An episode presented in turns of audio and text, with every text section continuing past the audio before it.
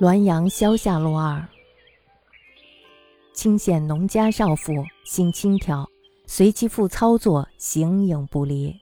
横相对嬉笑，不避忌人，或夏夜病宿瓜圃中。清县有一个农家少妇，性情呢非常的轻佻，她经常跟随丈夫一起劳作，两个人是形影不离。夫妻二人呢常常相对嬉笑，打情骂俏，也不避人。有时呢，甚至在夏夜里还一起睡在瓜园里。村里的人呢都非常的看不起她，认为啊她是一个淫荡不轨的女人。但是呢，少妇对别的男人却是冷若冰霜。如果有人私下挑逗她，必定会遭到她严厉的拒绝。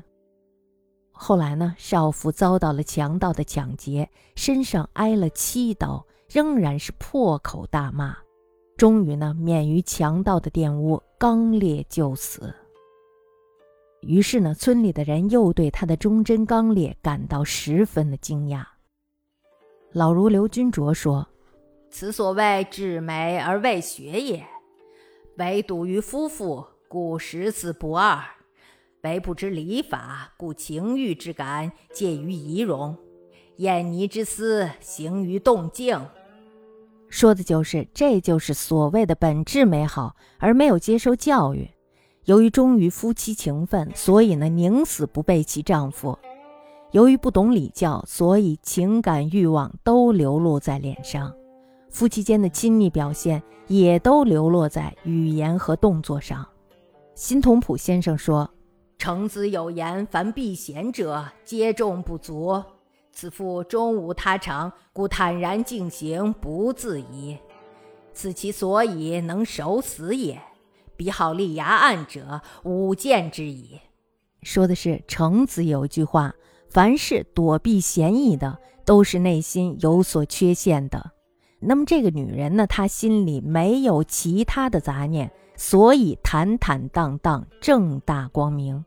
这就是她能够以死守节的原因。那些道貌岸然、自高自傲的人，我见得多了。先父姚安公说：“刘君正论，新君有机之言也。”刘先生呀是正统的评论，新先生的评论呢则稍显偏激。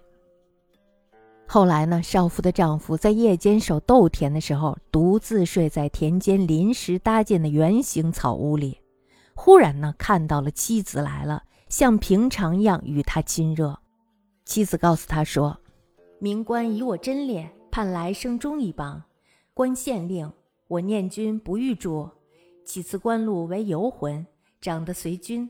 明官哀我，许之也。”说的就是明官呢，因为我是贞洁烈妇，所以呢盼我来生中举人，做官当县令；而我呢，则是思念郎君，不想去，祈求辞去官禄，做游魂。能够长久地跟随着郎君，明司的官员同情我，答应了我。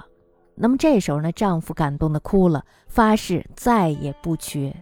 从此呢，少妇白天隐形，夜晚来往，就这样呢，大约过了有二十年。